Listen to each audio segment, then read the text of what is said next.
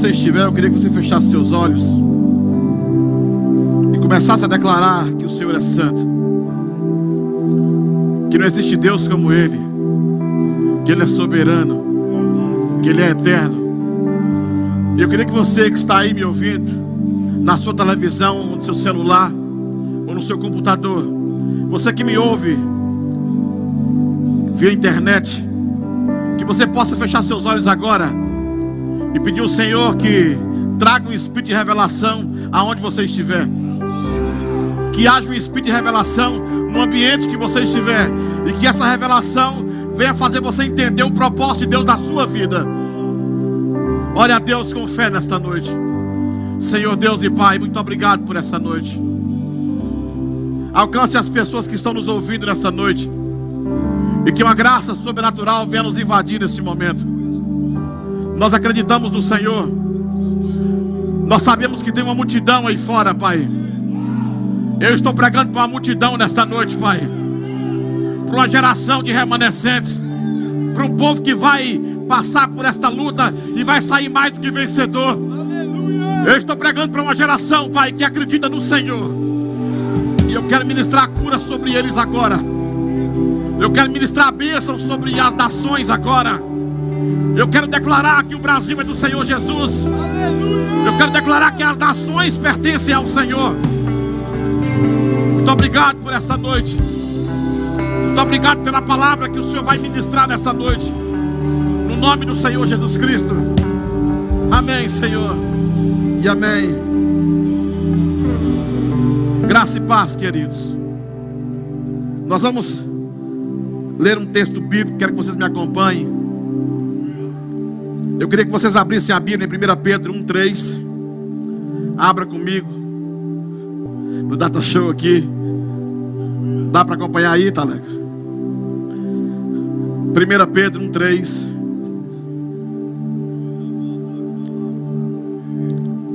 Assim também.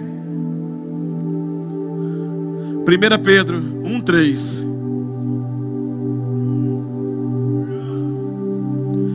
Versículo 3. Louvemos ao Deus e Pai de nosso Senhor Jesus Cristo, por causa da Sua grande misericórdia. Ele nos deu uma nova vida pela ressurreição de Jesus Cristo. Por isso, o nosso coração está cheio de uma esperança viva. Esse texto, ele traz uma revelação poderosíssima ele diz que uma das razões pelas quais nós nos alegramos no Senhor, uma das razões pelas quais estamos firmes no Senhor, é porque temos uma convicção de uma esperança viva em nossos corações. E essa esperança que nós temos é pelo fato de Jesus Cristo ter ressuscitado. E eu quero dizer para vocês que na quinta-feira eu ministrei sobre você, sobre fé. E eu quero, eu jamais poderia deixar de falar de fé sem falar de esperança, sem falar de confiança.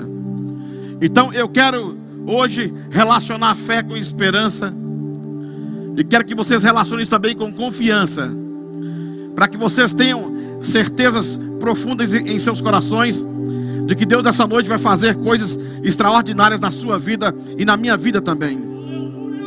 Eu quero que vocês entendam uma coisa. É, nós, nós cremos no Senhor Jesus Cristo e acreditamos em Suas promessas por algumas razões. A razão pela qual eu tenho fé, a minha fé sempre estará baseada em quatro fundamentos. E esses fundamentos nunca devem sair do seu coração. A Bíblia diz em 1 Pedro 1,3 que a razão de termos uma esperança viva é no fato de Jesus ter ressuscitado. Então, a minha esperança não está em uma história, em um ato que alguém contou. Minha esperança está no fato de Jesus ter morrido e ressuscitar ao terceiro dia. Minha esperança está no fato de que Jesus Cristo vive. Jesus Cristo vive. Jesus Cristo vive. E eu quero dizer para vocês uma coisa. Nossa fé, ela está baseada na obra da cruz, na revelação de sua ressurreição no poder que nos foi dado e na verdade que Deus estabeleceu. Nossa fé tem quatro fundamentos. E nós nunca podemos abandonar esses fundamentos. A minha fé e a sua fé tem que estar fundamentada na obra da cruz, ou seja, a cruz foi o suficiente para levar sobre ela todas as nossas enfermidades, dores, sofrimentos e caos. Minha fé está baseada na revelação de sua ressurreição. A obra mais poderosa de Jesus não foi só sua morte, foi sua ressurreição. Porque a ressurreição é a continuação da sua vida. Jesus Cristo ainda vive. Jesus Cristo ainda está vivo. Então, você que crê que Jesus ressuscitou, eu quero que você fale comigo aí, aonde você está. Jesus Cristo está vivo. Fale comigo, Jesus Cristo está vivo. Nossa fé, então, é baseada nesses fundamentos: na obra da cruz, na ressurreição de Jesus Cristo, no poder que Ele nos deu por meio da ressurreição e nesta verdade. Nossa fé está fundamentada nisso. É por isso que nós cremos. É por isso que nós acreditamos. É por isso que nós temos convicção de que Ele é o nosso Deus. Eu estou aqui nesta noite para dizer para vocês que Jesus ainda vive. Que a ressurreição foi a continuação da sua vida. Ele ainda vive, ele não está pregado em um madeiro. Ele não está pregado em um madeiro, ele está ao lado do Pai, ele está à direita do Pai, e ele está intercedendo por nós agora de forma extraordinária. E eu quero que você saiba de uma coisa: o momento que nós estamos vivendo é um momento muito caótico. O mundo todo só fala disso. Mas hoje eu quero trazer uma palavra de esperança e confiança para você. Esse é o momento que nosso coração precisa de alguma coisa que nos, nos dê alicerce, estrutura de fé. E eu quero trazer uma mensagem de esperança para você, de confiança. E eu quero que você creia nisso nesta noite. Nós sabemos que este mundo que nós vivemos é um mundo que valoriza a gratificação. Nós valorizamos as gratificações, mas não valorizamos aquilo que Deus está fazendo. Eu estava pensando na minha casa hoje. Eu falei assim: por que os cristãos estão entrando em crise? Porque nós que somos do reino estamos entrando em tantas crises. E eu me lembro que quando alguém estuda sete, oito anos para ser médico, quando alguém estuda cinco, seis anos para ser advogado, quando alguém faz sua faculdade e ele recebe o diploma, há uma grande festa, porque a impressão que se tem é que essa pessoa achou seu desígnio. Então, quando nós achamos o nosso desígnio, não é um motivo de entristecer, é um motivo de nos alegrar com isso. Deus está processando sua igreja para que ela comece um grande avivamento que vai ter nesse século. Depois de um caos vem uma promessa. E Deus nos faz uma promessa hoje. Esta geração vai experimentar o maior avivamento deste século. Então eu quero que você compreenda uma coisa. Já que as pessoas estudam e ficam tão felizes quando recebem um diploma, eu quero fazer uma pergunta para vocês. Até que ponto você está disposto a confiar em Deus? Até que ponto você está disposto a manter sua fé viva em Deus? Nós lemos um texto em Pedro que o Senhor nos deu uma viva esperança. Ou seja, então existe uma esperança morta. A viva esperança está no fato de que ele ressuscitou. Está no fato de que ele vive está no fato de que nós estamos aqui adorando a Ele, Ele está presente junto conosco aqui. Eu vejo, eu vejo a multidão de adoradores junto comigo aqui nesta noite. Então, a pergunta que eu faço é o seguinte: as pessoas formam e estudam, e elas conseguem ficar felizes ao achar o seu desígnio. Eu quero fazer uma pergunta básica para vocês. Vamos ler o texto de 1 Tessalonicenses 3,3. 1 Tessalonicenses 3,3. Põe, por favor, Taleco. 1 Tessalonicenses 3,3. Olha o que diz. 1 Tessalonicenses 3,3. Achei, meu filho, rapidinho, por favor. 1 Tessalonicenses 3,3. Olha o que diz. A fim de que ninguém fique desanimado por causa das perseguições. vocês mesmos sabem muito bem que elas fazem parte daquilo que Deus quer para nós. Entenda bem. Quando nós achamos a crise, nós não achamos o estágio final, nós achamos o começo. De... Quem estuda para medicina e recebe o diploma, recebeu o desígnio de ser médico. Quem aceita o cristianismo e enfrenta uma crise, achou o desígnio do reino. Nossas conquistas e a formação do nosso caráter tem a ver com os níveis de crise que nós vamos enfrentar. Então, por favor, receba o diploma do reino hoje. O diploma do reino? É o mesmo diploma que Paulo deu a Timóteo: venha sofrer comigo as aflições de Cristo. Qual é o diploma do reino? A cruz. Quando nós achamos o nosso desígnio, isso é um motivo que nos dá alegria.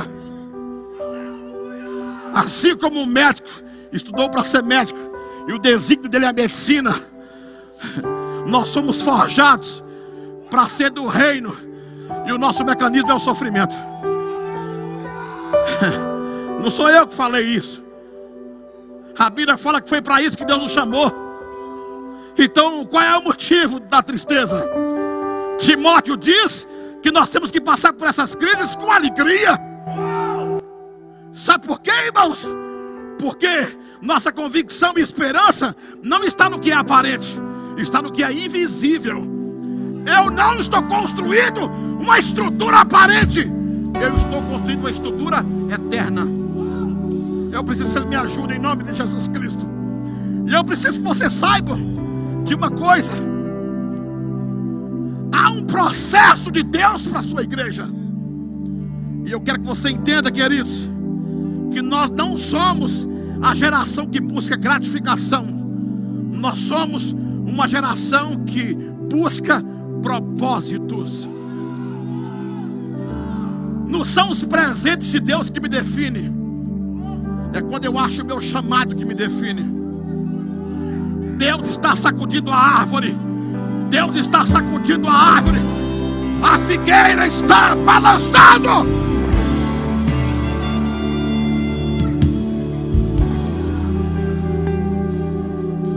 Necessidade de um despertamento na igreja. Para que servem os processos de Deus? para definir a lei da separação. A primeira lei que Deus criou em Gênesis foi a lei da separação. Criou luz e trevas, terra e água, macho e fêmea, filhos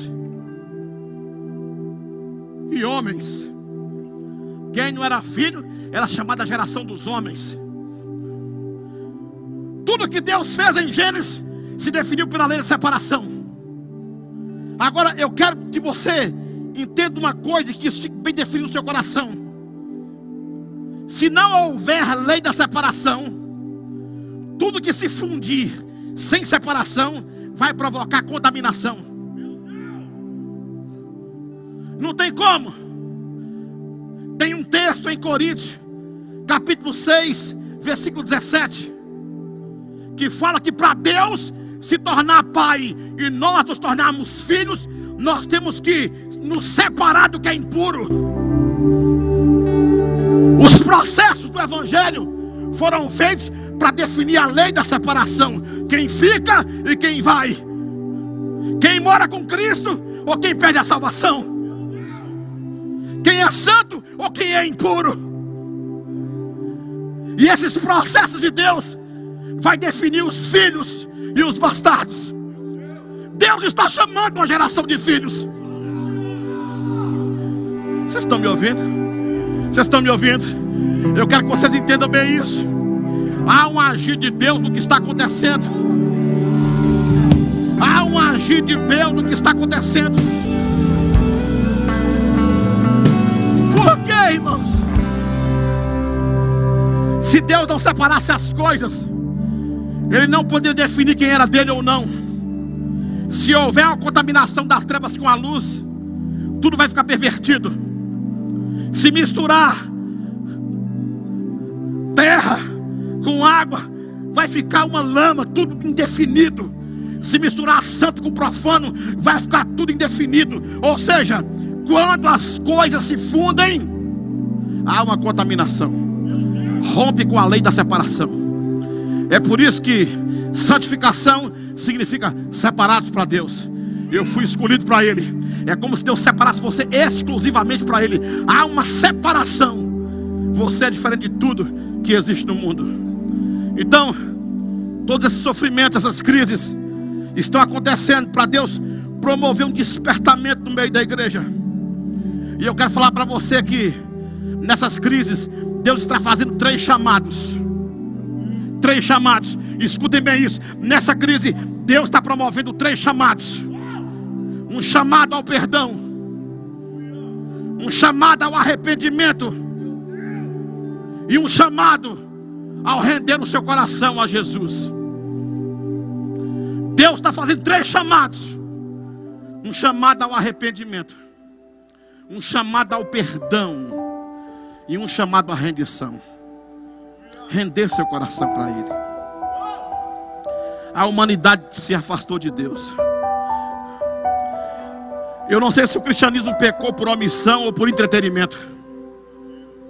Acho que nós gastamos muito tempo com entretenimento, esquecemos da missão. Evangelho não é entretenimento. Evangelho é o poder de Deus, irmãos. Evangelho é novidade de vida. É uma esperança viva. Tudo ficou muito meio confuso. Eu acho que esse é o tempo de Deus trazer a igreja para si novamente. Quem esqueceu de Deus está se lembrando. Quem esqueceu da família está se lembrando. Quem esqueceu do amigo está se lembrando. Quem esqueceu do valor de um pai está se lembrando. Quem esqueceu do valor de um filho está se lembrando. É justamente assim. Deveria ser bíblico esse ditado, mas não é. Quem não vem pelo amor, vem pela dor, não é bíblico. Mas se encaixa muito bem, é muito pontual no contexto que nós estamos vivendo. As pessoas estão entendendo essas coisas porque estão num momento de crise, mas Deus quer muito mais que isso.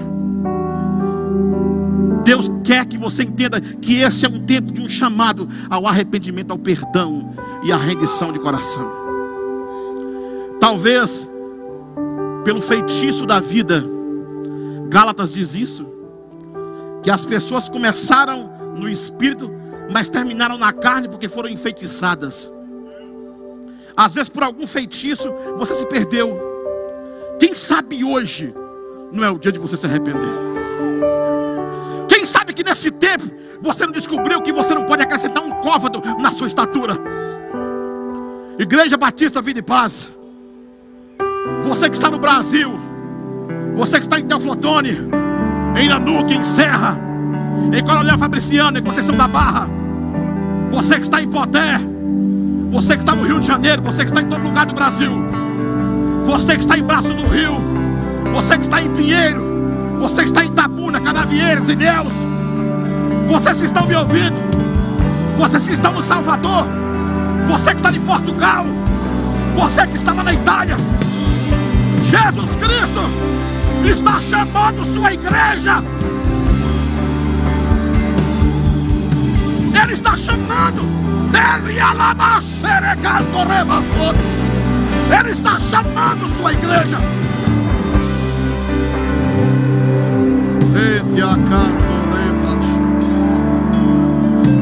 Ele está chamando sua igreja. Você que estava em pecado, venha se arrependa.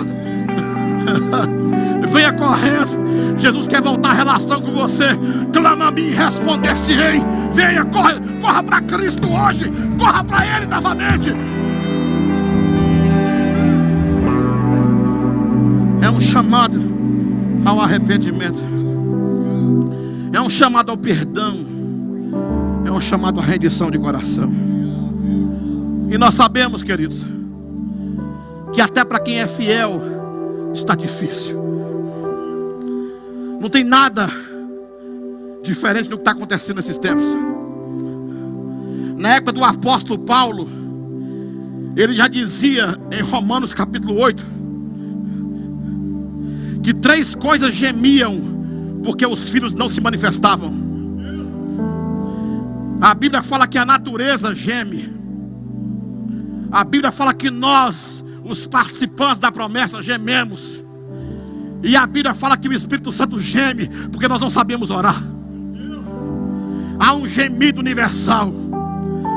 Mas o bom disso que há uma graça que nos abunda, que pode mudar esse quadro nesta noite. Oh, adoração! Me dá uma adoração para o Senhor Jesus. Me dá uma adoração para os filhos que vão voltar hoje. Me dá uma adoração para o arrependimento. Você que está me ouvindo aí, se você desviou, se você se perdeu por alguma razão, se você ficou enfeitiçado, Põe sua mão no celular, ou no seu computador, na televisão. E fala assim: Eu quero voltar para o Senhor nesta noite, Senhor. Eu quero voltar. O sepulcro se abriu. Então adora. E nada vencerá.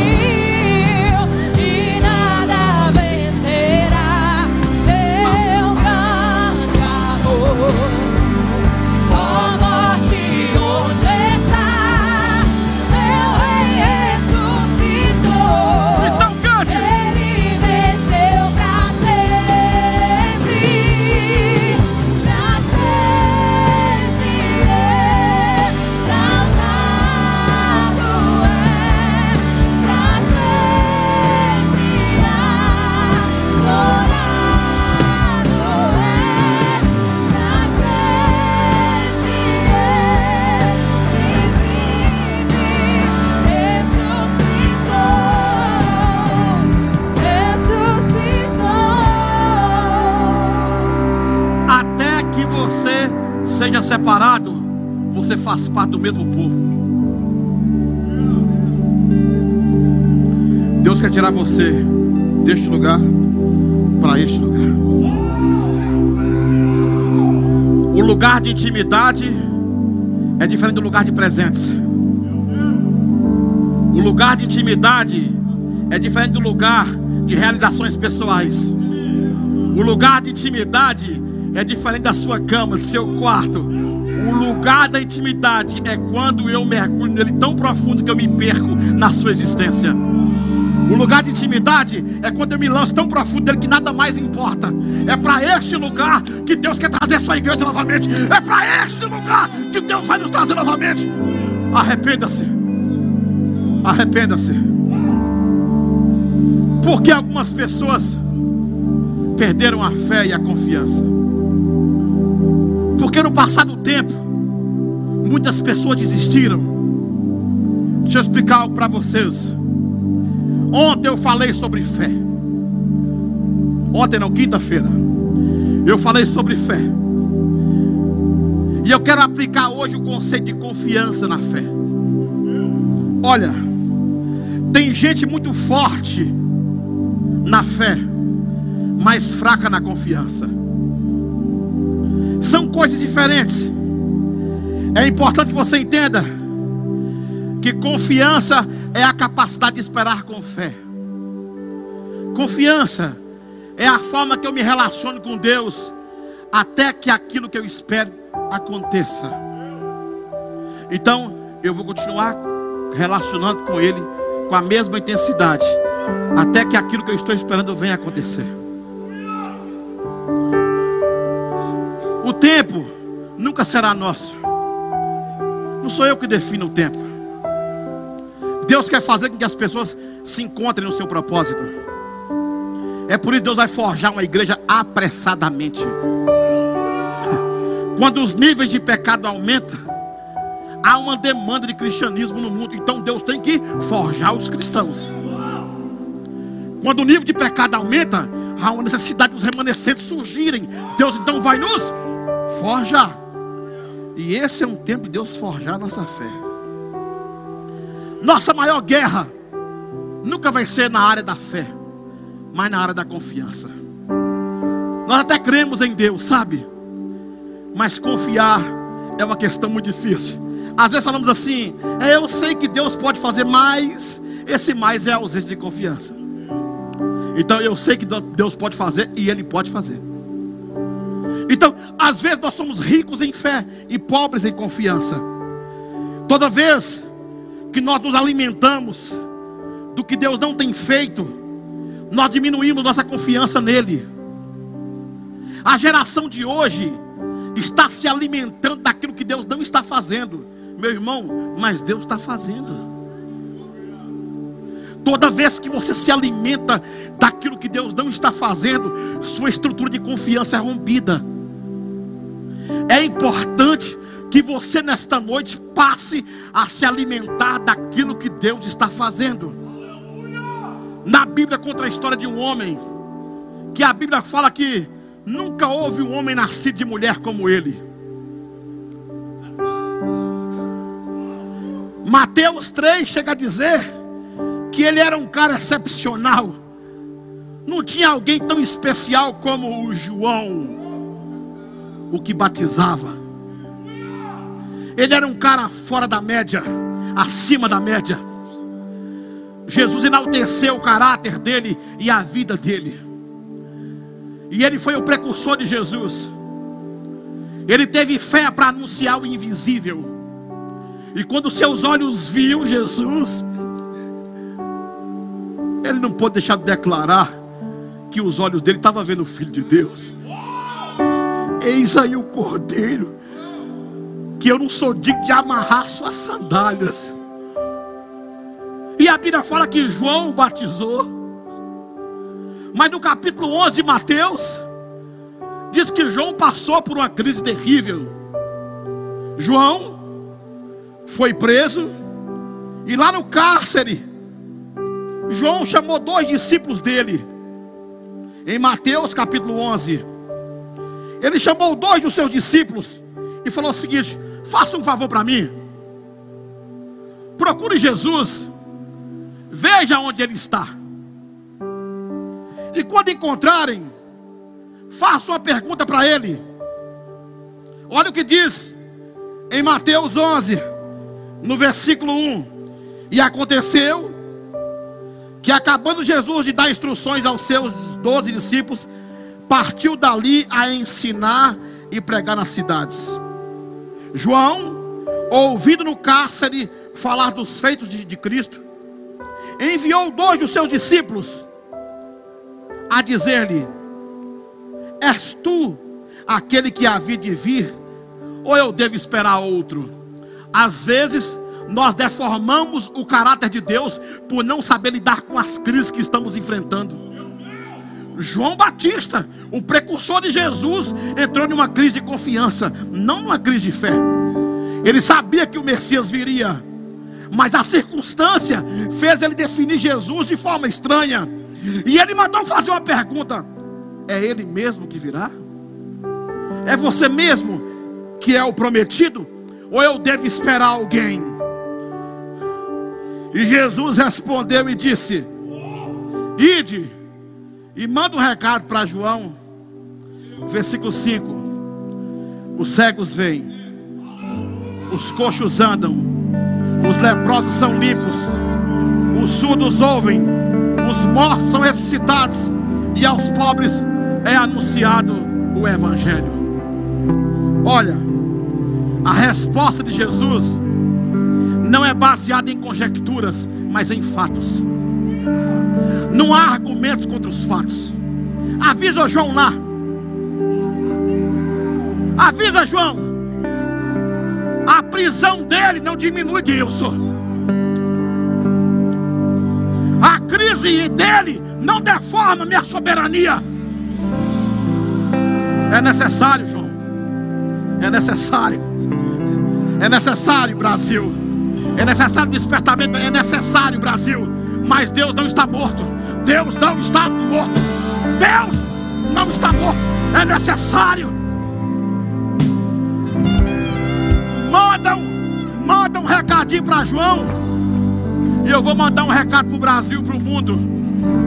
Talvez você achou que Jesus esqueceu de você. Isso é, isso é crise de confiança.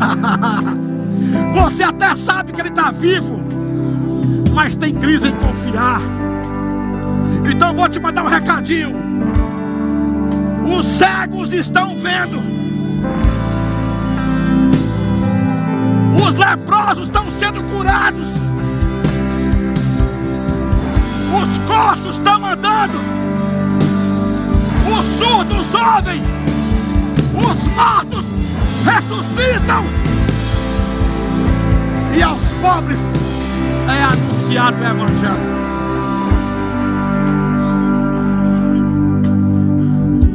Aí para passar a régua, Jesus conclui dizendo o seguinte, no próximo versículo, versículo 6.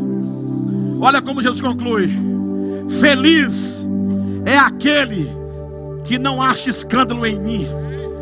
Feliz é aquele que não põe em xeque o meu caráter. Feliz é aquele que continua confiando mesmo em detrimento da circunstância. Feliz é aquele que não perde o temor e a confiança em mim. Feliz é aquele que não entra em crise com os meus tratamentos. Feliz é aquele que não questiona os processos da vida. Alegra-se. Jesus ainda está fazendo. Quando João Batista entendeu isso, ao invés de entregar só seu coração, ele entregou sua cabeça. Porque todas as vezes que você entende Deus, você entrega tudo. Qual é a crise? Você está triste porque achou seu desígnio? Seu desígnio? Se alegra. Nós somos escolhidos para sofrer.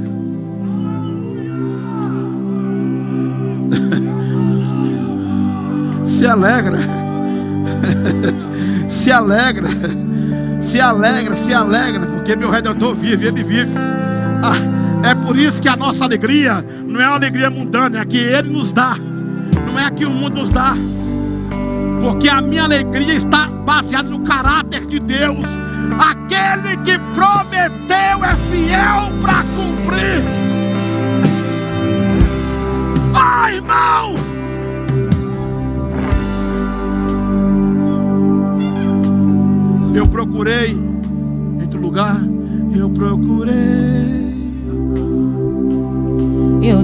Lugar,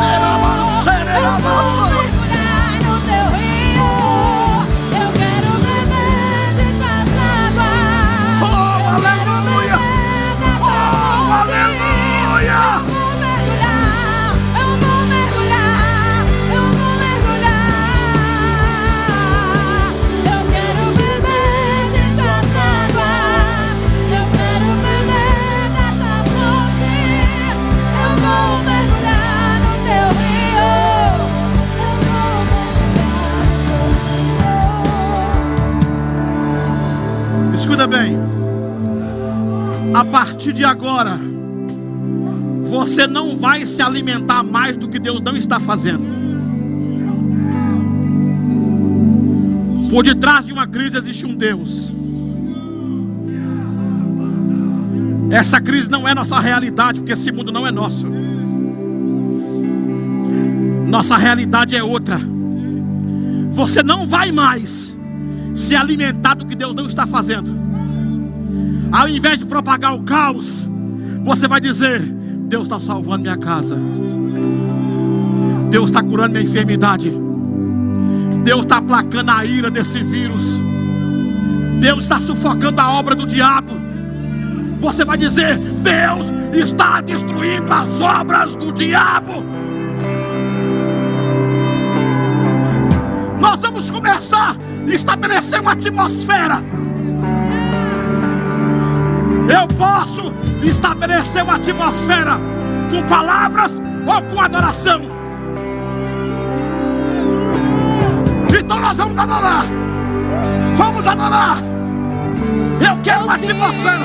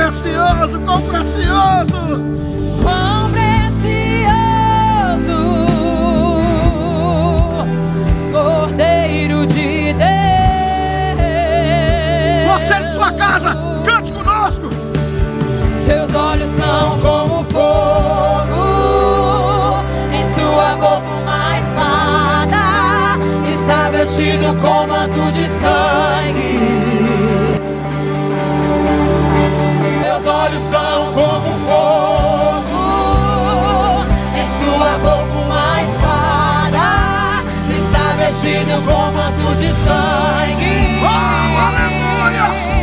Oh, seus olhos são como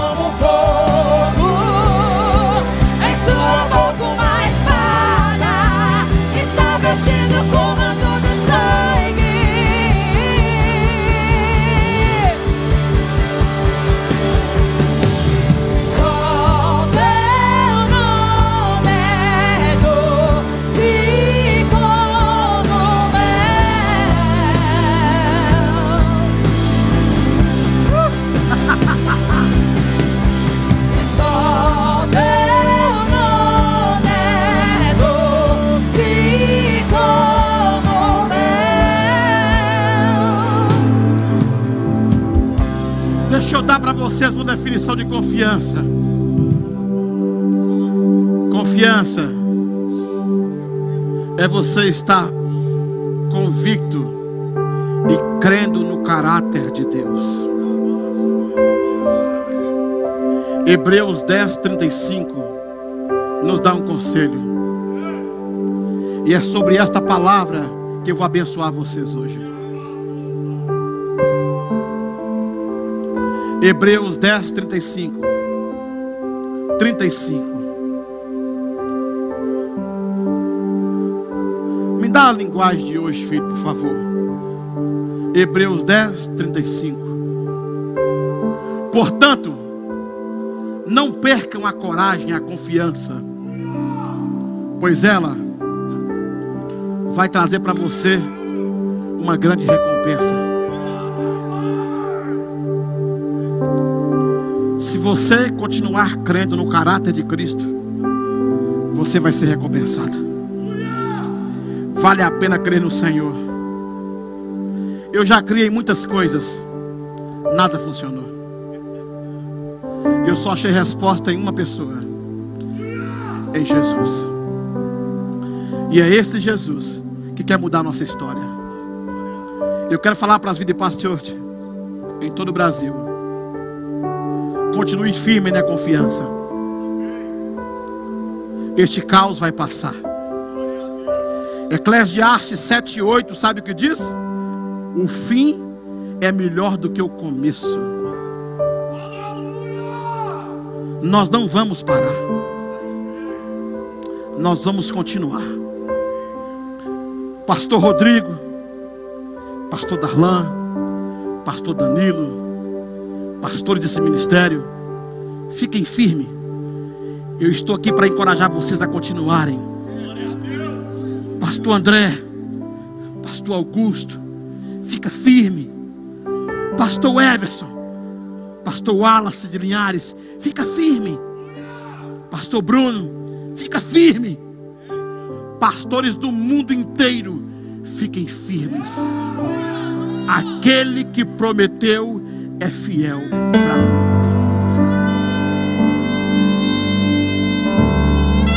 Eu já vejo o Rei da Glória agindo. Eu já vejo o Rei da Glória fazendo grandes coisas.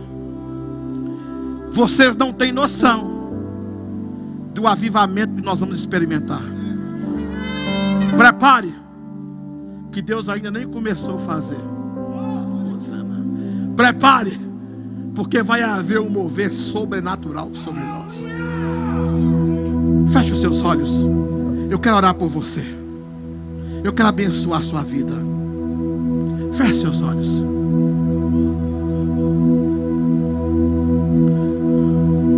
Põe a mão no seu coração, você que está aí do outro lado.